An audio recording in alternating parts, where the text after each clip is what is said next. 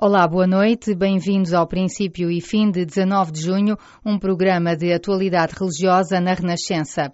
Hoje destacamos a campanha internacional lançada esta semana pela Fundação Ajuda à Igreja que Sofre. Intitulada Seja a Misericórdia de Deus, a ideia surgiu depois do Papa ter lançado um apelo à AIS a pedir que sejam feitas obras de misericórdia em todo o mundo. Francisco, que vai na próxima semana à Arménia, uma viagem de apenas três dias, será entre sexta-feira e domingo. O ponto alto é a visita ao Memorial do Genocídio para lembrar o massacre de cristãos arménios pelo Império Otomano durante a Primeira Guerra Mundial. Esta semana assinalou-se o Dia de Santo António. A propósito disso, fomos falar com o Frei Salles Diniz, reitor da Igreja de Santo António, sobre o novo queimador de velas que deverá ser instalado no Largo da Igreja.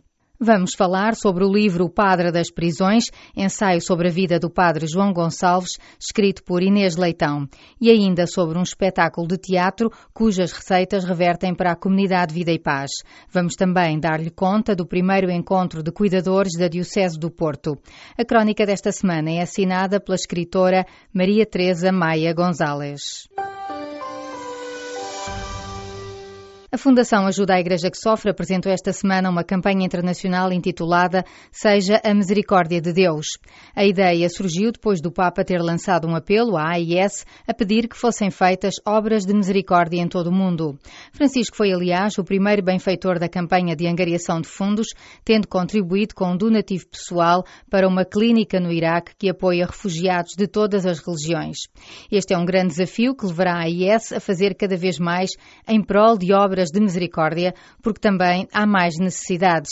Foi o tema para a conversa com Catarina Martins, diretora da Fundação AIS em Portugal. Esta mensagem é um desafio para nós, no sentido que os nossos projetos que nós apoiamos anualmente são de facto obras de misericórdia, em que estamos próximos e que ajudamos o outro para a sua sobrevivência, mas agora com este pedido do Papa de que façamos uma obra que esteja próxima, que ajude na reconciliação, no apoio, na, na, nas necessidades básicas do dia a dia, é de facto um desafio que nos deixa a nós com esta obrigação de fazermos mais do que aquilo que temos feito até hoje.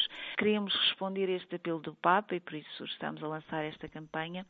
Também chegar junto a todos os nossos amigos, benfeitores e possíveis novos uh, amigos da Fundação AIS para que possamos fazer cada vez mais, porque cada vez mais há mais necessidades no mundo também. Eh, esta campanha da AIS tem, como já disse, o apoio do Papa. Francisco associou-se pessoalmente e fez até o vídeo que falou. Exato. Que mensagem é, é que o Papa transmite neste vídeo? A mensagem de que o Papa nos transmite é uma mensagem muito bonita, no sentido que diz que nós, homens e mulheres, precisamos de, da misericórdia de Deus, mas também precisamos da misericórdia de cada um de nós.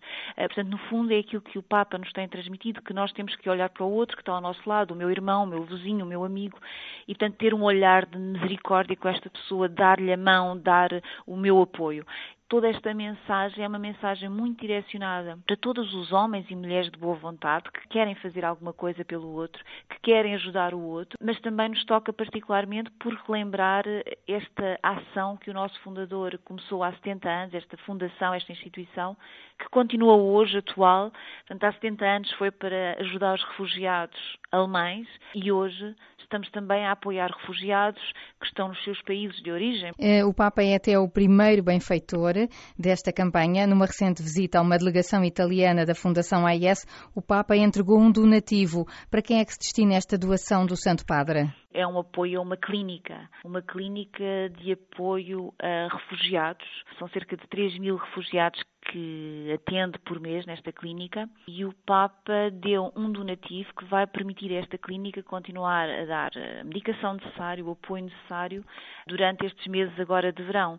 Foi o primeiro donativo que esta grande campanha internacional angariou, que é para uma obra concreta de misericórdia, estar junto dos mais necessitados. Eh, que outros projetos podem ser apoiados através desta campanha internacional? Estou-me a lembrar, por exemplo, também de um projeto de apoio com alimentação a refugiados na zona de Zahal, no, no Líbano. Outro projeto que vamos estar e que, que é um projeto na, na América Latina em que é para apoiar uma congregação de irmãs que está junto dos mais necessitados e que lhes leva o, o, essencial, desde os bens essenciais, mas também a parte espiritual. Com esta campanha queremos mostrar ao mundo o que é que a Igreja está a fazer, o que é que a Igreja está a ajudar concretamente as populações locais. E queremos pedir ajuda para continuarmos a apoiar ainda mais padres e irmãs que estão no terreno e que estão junto das pessoas mais necessitadas, que é esse o fim do nosso trabalho de ajudar os mais necessitados, ajudar aqueles que estão a viver em situações de países onde a Igreja sofre, onde a Igreja é perseguida ou, ou onde a Igreja é ameaçada.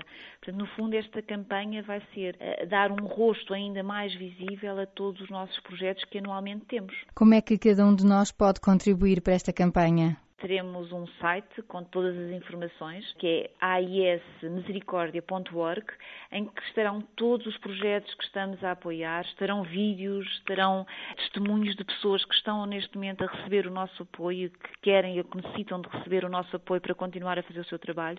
E, portanto, nesta página tem todas as informações necessárias para nos poderem ajudar, em concreto, em determinado projeto. Esta iniciativa vai decorrer até 4 de outubro, dia de São Francisco de Assis, altura em que a Fundação Ajuda à Igreja que Sofre apresentará ao Papa os primeiros resultados desta campanha, que tem o alto patrocínio da Presidência da República. O Papa vai na próxima semana à Arménia, uma viagem de apenas três dias, será entre sexta-feira e domingo. Francisco vai a convite do Patriarca dos Arménios e líder espiritual de 6 milhões de cristãos.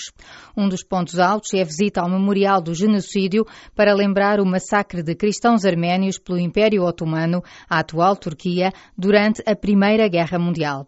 A jornalista vaticanista Aura Miguel veio ao princípio e fim falar sobre a importância que tem esta viagem do Santo Padre a este país do Cáucaso. É uma viagem importante, tendo em conta a localização deste país e as circunstâncias. Há um pretexto fortíssimo que tem a ver com os 100 anos do massacre que, enfim, pelo menos segundo os dados uh, apurados, e muito provavelmente poderá ser mais, fez um milhão e meio de mortos. Dizem mesmo que é o primeiro genocídio do século XX. Uh, de resto, é uma questão muito incómoda para a vizinha Turquia. O, o, próprio Papa Francisco referiu-se uh, nestes termos exatos, usando a palavra genocídio, quando uh, no ano passado, em abril, se assinalou exatamente a data do início deste genocídio que começou uh, em 1915 e, e, se prolongou até 1923 e imediatamente houve uma reação diplomática da Turquia que retirou o seu embaixador de, de, junto à Santa Sé, mas o que é certo é que não é só a Santa Sé que o diz, uh, praticamente um pouco por todo o mundo uh, cresce esta um, certeza ao nível de ser declarada em parlamentos, por exemplo, agora no passado dia 1 de junho foi o próprio Parlamento alemão que eh, declarou, reconheceu isso a nível oficial. Portanto, que o povo armeno sofreu do Império Otomano, de então, este eh, massacre. Este é o grande pretexto pelo qual o Papa vai. Por outro lado, também a tenacidade e o exemplo de testemunho que o povo armeno tem dado de fidelidade a Cristo. É certo que a esmagadora maioria dos cristãos arménios não são católicos. Os católicos romanos, digamos assim, são uma minoria, mas é uma igreja muito importante porque é considerada a primeira, o primeiro país cristão da história da cristandade. Oficialmente assumiram-se como cristãos ainda antes de Constantino ter declarado o cristianismo em Roma. Desde o século IV que a Arménia é cristã e por isso creio que isso também é um, um motivo acrescido para o Papa ir incentivar, a prosseguir e a agradecer, no fundo, por um lado agradecer, por outro incentivar o testemunho cristão nos tempos que correm. O Papa vai a convite do Patriarca dos Arménios e líder espiritual de 6 milhões de cristãos. Que igreja é esta? Exato, é esta igreja que no fundo, não está em comunhão com Roma, mas é muito amiga de Roma, se pudermos simplificar. E, portanto, eh, é uma igreja armena que praticamente está sozinha neste sentido. Não está em comunhão com Roma nem em comunhão com a igreja ortodoxa, mas é uma presença que permite uma convivência muito saudável, por exemplo, com a igreja católica, ao ponto de os laços serem de amizade. Mais do que uma vez houve celebrações de caráter ecuménico, quer em Roma, quer na Arménia, nomeadamente quando João Paulo II lá foi, em 2001. Justamente João Paulo II esteve lá, também na Arménia. O que é que mudou desde aí? Que diferenças é que o Papa Francisco vai encontrar agora? É interessante porque eu próprio também segui a visita do Papa João Paulo II à Arménia. Impressionou-me muito este memorial onde o Papa Francisco veio, onde o Papa João Paulo II esteve. Também foi essa uma das razões pelas quais o Papa João Paulo II lá esteve. Mas eh, ele foi em 2001 e nessa altura havia, digamos assim, mais paz, mais serenidade naquela região. Recordo que, é, que se trata do Cáucaso e as fronteiras são a Turquia, o Irão e o Azerbaijão. E não é por acaso que, depois de ter sido anunciada esta visita à Arménia, o Papa Francisco já anunciou para o próximo outono, em setembro, uma visita aos outros países do Cáucaso, que é Geórgia e Azerbaijão. A Arménia é uma, uma ex-república soviética. As questões entre, enfim, a Rússia e a Turquia e toda aquela zona são um bocado complexas, acrescidas pelo drama dos refugiados. Portanto, muitos passam por ali. Portanto, tenho a certeza, aliás, as próprias fontes da Igreja Arménia, até do próprio Vaticano, reconhecem que é muito provável que o Papa vá falar de paz. Aliás, há mesmo uma celebração prevista na agenda do Papa para se rezar pela paz. Portanto, creio que é um motivo acrescido para tornar esta viagem ainda mais interessante. Obrigada, Aura, pela sua presença aqui no programa Princípio e Fim. E o Papa apelou hoje ao acolhimento dos refugiados e à construção da paz. A mensagem de Francisco foi feita durante a oração do Ângelus, associando-se assim à celebração do Dia Mundial do Refugiado, que se assinala amanhã, uma iniciativa promovida pelas Nações Unidas. Domani ricorre la giornata mondiale del ONU. Amanhã é o Dia Mundial do Refugiado, promovido pelas Nações Unidas. O tema deste ano é Com os Refugiados. Nós estamos ao lado dos que são forçados a fugir.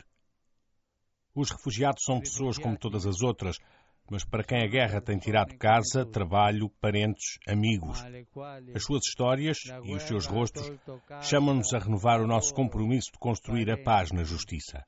Então, nós queremos estar com eles, encontrá-los, acolhê-los, escutá-los, para juntos nos tornarmos artesãos da paz de acordo com a vontade de Deus.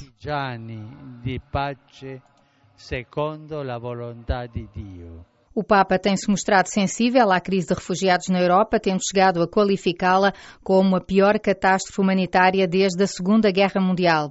Além de ter visitado dois lugares símbolos do drama da imigração na Europa, as ilhas de Lampedusa, em Itália, e de Lesbos, na Grécia, Francisco realizou gestos mais concretos. Da Grécia trouxe para o Vaticano 12 refugiados sírios, a que se juntaram na última sexta-feira mais nove sírios que se encontravam num campo de refugiados em Lesbos. Com isto, o Papa Papa quer continuar a dar o exemplo e a incentivar a comunidade internacional e todos os países a serem também portos de abrigo e de solidariedade para milhões de refugiados e deslocados. Nesta semana em que se assinalou o dia de Santo António, fomos saber quando é que arrancam as obras para instalar um novo queimador de velas no largo onde se situa a Igreja de Santo António em Lisboa. O espaço será igualmente requalificado na sequência destas obras que decorrem ao abrigo do orçamento participativo da Câmara Municipal de Lisboa. Sendo uma igreja antiga, está também a ser pensado facilitar o acesso a pessoas deficientes ou com dificuldades de mobilidade.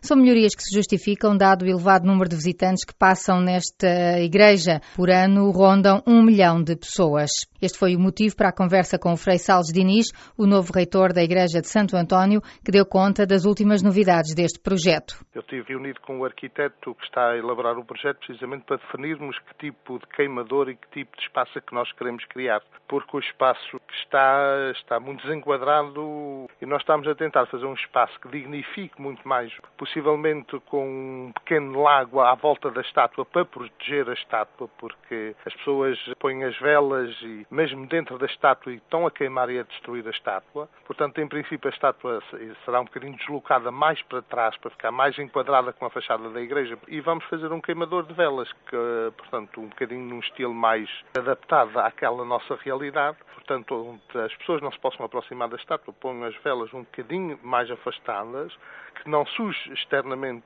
portanto, para que as pessoas possam, e mesmo queimar as velas, porque as pessoas, quando fazem a sua promessa, gostam de ter um espaço para fazer aquilo que prometeram com alguma dignidade. Onde é que vai ficar então situado este queimador? No, é no Largo de Santo António, no perto Largo da de Santo estátua? António, em frente à igreja, sim. Em princípio, tivemos a ver a melhor forma, porque será um queimador que não será muito alto, ficará um bocadinho mais à frente, um bocadinho afastado da estátua. Quando é que arrancam as obras? Bom, nós não temos ideia. Sabe como são as coisas com instituições camarárias ou do Estado, portanto, as burocracias quase sempre levam bastante tempo. Mas eu penso que não levará muito tempo a arrancar, talvez um mês ou dois. Demoram Bom, quanto eu tempo? penso que aquilo não será uma obra para levar muito tempo, mas nós estamos a pensar porque também temos que qualificar um pouco o espaço. Estamos a pensar porque também é necessário, porque sendo uma igreja antiga, não temos acesso para pessoas deficientes ou com dificuldades motoras. Estamos a pensar também numa solução deste género para, para os degraus para a entrada da igreja e também com a colocação de um corrimão que não existe para as pessoas mais idosas, porque a nossa igreja, com a devoção que tem a Santo António, particularmente aqui desta área de, de Alfama e arredores, as pessoas que frequentam a igreja, as pessoas mais devotas, são pessoas bastante idosas. Quantos visitantes recebem por ano a Igreja de Santo António? Nós recebemos muitas centenas de milhares. Nós pensamos que com a população, com o povo que passa, é capaz de se aproximar de um milhão de pessoas por ano que passam na nossa igreja. Igreja de Santo António em Lisboa vai ter um novo queimador de velas. Depois do documentário, o livro. A argumentista Inês Leitão lançou na última semana O Padre das Prisões, ensaio sobre a vida do padre João Gonçalves, editado pela Caritas. Diz que é uma homenagem ao coordenador nacional da Pastoral Penitenciária que ensina a ver Cristo em cada preso. Em declarações à jornalista Angela Roque, a autora conta como este documentário, que estreou em 2015, foi dos trabalhos que mais a marcou até hoje e que decidiu contar em livro muito do que não conseguiu incluir no filme, para dar a conhecer o muito que a Igreja faz nas cadeias e que nem sempre é reconhecido ou valorizado. Como ensaio, aproveitei para fazer também alguma reflexão daquilo que foram horas e horas de material que eu tinha guardadas. Antes de começarmos o documentário, eu fiz a investigação. Eu fui viver para Aveiro durante uma semana. Falei muito com o Padre João, fiz também entrevistas com outras pessoas que o conheciam, para perceber que, que tipo de pessoa e que tipo de padre estávamos aqui a falar e de repente achei que aquele material todo valia muito a pena a sua publicação. Como é que alguém católico ou não católico experimenta a espiritualidade a partir daquilo que são reflexões, os pensamentos do Padre João e depois aquilo que se tornaram as, as minhas próprias reflexões como pessoa. Achei engraçado juntar isso tudo e espero que faça jus àquilo que é a personalidade do Padre João. E ao trabalho que ele desenvolve há muitos anos, não é? Como Padre Visitador e nos últimos anos também como responsável pela pastoral penitenciária. Dei um especial ênfase à pastoral, porque apercebi-me que era uma pastoral se calhar um bocadinho esquecida, pelo menos não recordada por todos nós que somos esta igreja. E o Padre João é um pilar gigantesco na construção da pastoral penitenciária de Portugal, tal como ela agora se apresenta, e nacional e internacionalmente, porque a pastoral já tem trabalho com Brasil e com, com Espanha. Portanto, achei que era necessário fazer aqui um capítulozinho sobre a pastoral penitenciária, até para dar a conhecer ao leitor o, o que é pastoral e como é que ela age. Há muita coisa que é desconhecida? Há, há muita coisa por fazer em termos de pastoral, há muita coisa boa que está a ser feita e que eu acho que deve ser conhecida. A Igreja faz coisas muito boas e eu acho que é um privilégio mostrá-las. E é isso também que queres demonstrar com este sim, ensaio. Sim, o grande amor que é preciso levar às prisões. E esse tipo de amor é um amor incondicional. É como o Padre João Gonçalves diz e nos ensina que é ver Cristo na pessoa que está presa isso não é fácil. É aprender a ter um olhar misericordioso e estamos no ano é da misericórdia, não é? É, tenho muita felicidade em ter podido lançar o, o documentário e lançar agora o livro no ano da misericórdia. Isto é também uma homenagem ao Padre João Gonçalves. É uma enorme, enorme homenagem que espero que faça jus àquilo que é a sua personalidade, o seu carisma e o seu exemplo. O livro O Padre das Prisões, ensaio sobre a vida do Padre João Gonçalves, foi lançado na última semana na Feira do Livro de Aveiro. E há uma peça-teatro cuja receita vai reverter para ajudar a comunidade Vida e Paz que apoia os sem-abrigo. A diferença de ser igual é o nome desta peça que a companhia Arte em Palco está a apresentar e que retrata a realidade dos sem-abrigo na cidade de Lisboa. O espetáculo do próximo sábado, dia 25, terá um cariz solidário e as receitas revertem a favor do trabalho desta instituição. A jornalista Filomena Barros assistiu à representação. Ouve-se o vento, vêem-se jornais no chão, paredes de tijolo, bancos e caixas e mantas. E vão passando os protagonistas da peça, os sem-abrigo da cidade de Lisboa. O ator Rui de Sá é um deles.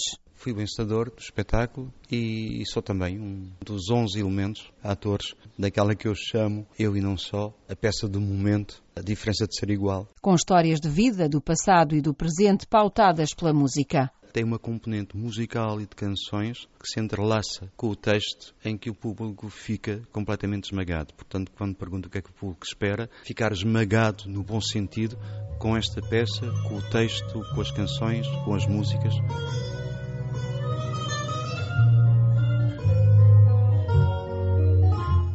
O cenário retrata uma noite na cidade de Lisboa, mas podia ser de outra cidade qualquer, e as histórias desfilam perante o público. Histórias de pessoas comuns. Nuno Saraiva é ator e um dos autores do texto. Acima de tudo, sendo a temática que é, não procuramos nunca a situação do coitadinho, não é nada disso. As pessoas que estão na rua ou que estiveram na rua têm a sua história, como todos nós temos. Histórias que são, a maior parte delas, banais, como as nossas próprias histórias as circunstâncias que as levou a estar na rua é que muitas vezes são diferentes e felizes aqueles que não passaram por essa experiência, mas são pessoas comuns. A mulher vítima de violência doméstica, o amulador de Lisboa, o artista imigrante que ficou sem voz, o ator que sonha com o regresso aos palcos.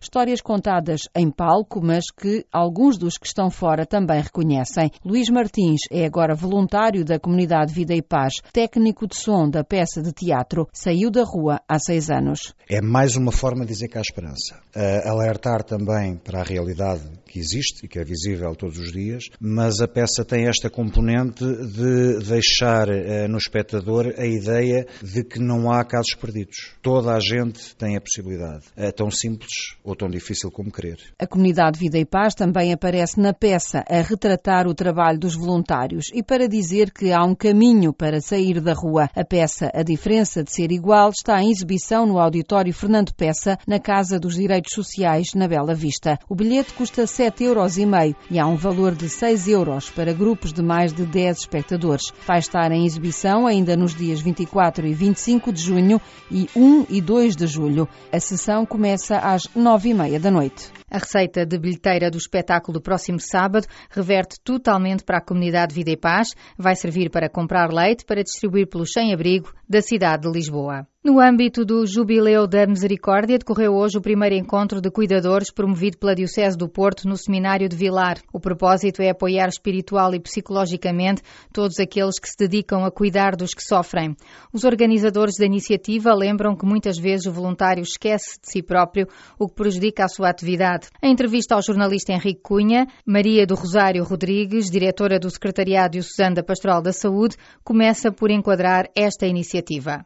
Nós este ano eh, tivemos três pontos alto eh, do, dos nossos, das nossas atividades. Tivemos realmente a primeira celebração, eh, que foi a celebração do Dia Mundial do Doente, no dia 11 de fevereiro, uma celebração também a nível diocesano. E tivemos uma peregrinação, a peregrinação dos frágeis, que fez todo o sentido neste ano da misericórdia, no dia 17 de abril, e agora, não poderíamos deixar terminar as nossas atividades sem termos em conta uh, aqueles que realmente cuidam daqueles que mais sofrem. Doutora, que dificuldades e preocupações encontra junto daqueles que vivem este encontro próximo com o sofrimento? Este encontro uh, realmente foi planificado porque nós sentimos que quem cuida precisa também de ser apoiado, precisa de se sentir necessário de facto, muitas das vezes o facto de cuidarem, de estarem, de acompanharem, leva realmente a um desgaste físico, mas também psíquico e até emocional e espiritual. A este nível, eh, devemos pensar também nas, nas estratégias que devem ser desenvolvidas para atenuar as fragilidades de quem cuida e de quem é cuidado sem dúvida. Não poderíamos ser igreja eh, nem estarmos em comunhão se realmente não tivéssemos esse pilar porque é desse encontro de quem realmente cuida e de quem, no fundo, usufrui desse cuidado que nasce este encontro, esta, esta verdadeira comunhão. Esta dádiva, por vezes, eh, torna-se quase que absoluta e este também pode ser um problema eh, para o voluntário, porque eh, depois se envolve demasiado no sofrimento do irmão. Isso acontece frequentemente e o desgaste e às vezes nós muitas das vezes percebemos que aqueles que cuidam a tempo inteiro eh, muitas vezes esquecem-se que também são pessoas, também são seres humanos e que também têm necessidades e que também eh, têm que ter o seu espaço um bocadinho livre, porque habitualmente quem cuida, cuida quase 24 horas, não é? Ou cuida mesmo as 24 horas. Portanto, não podem ficar completamente entregues à atitude de cuidar, porque isso depois vai levar a um desgaste, pode inclusivamente acabar, como sabe, num síndrome de cuidador, num burnout, enfim, isso realmente pode ter lesões muito graves, não é? Ou seja, é preciso pensar o voluntário e melhorar também o apoio que se lhe é prestado. Sem dúvida. Não podemos esquecer este acompanhamento do ponto de vista espiritual. Quer dizer, também temos que nos sentir como pessoas, porque só assim também é que depois poderemos cuidar com eficácia, realmente estarmos bem, porque se não estivermos bem, se estivermos de facto desgastados, deteriorados interiormente, com pressa, com ansiedade, também não estamos bem ao lado de quem estivermos. Este primeiro encontro de cuidadores contou com a presença do Bispo do Porto, Dom António Francisco dos Santos. E a fechar o programa, a crónica da escritora Maria Teresa Maia Gonzalez.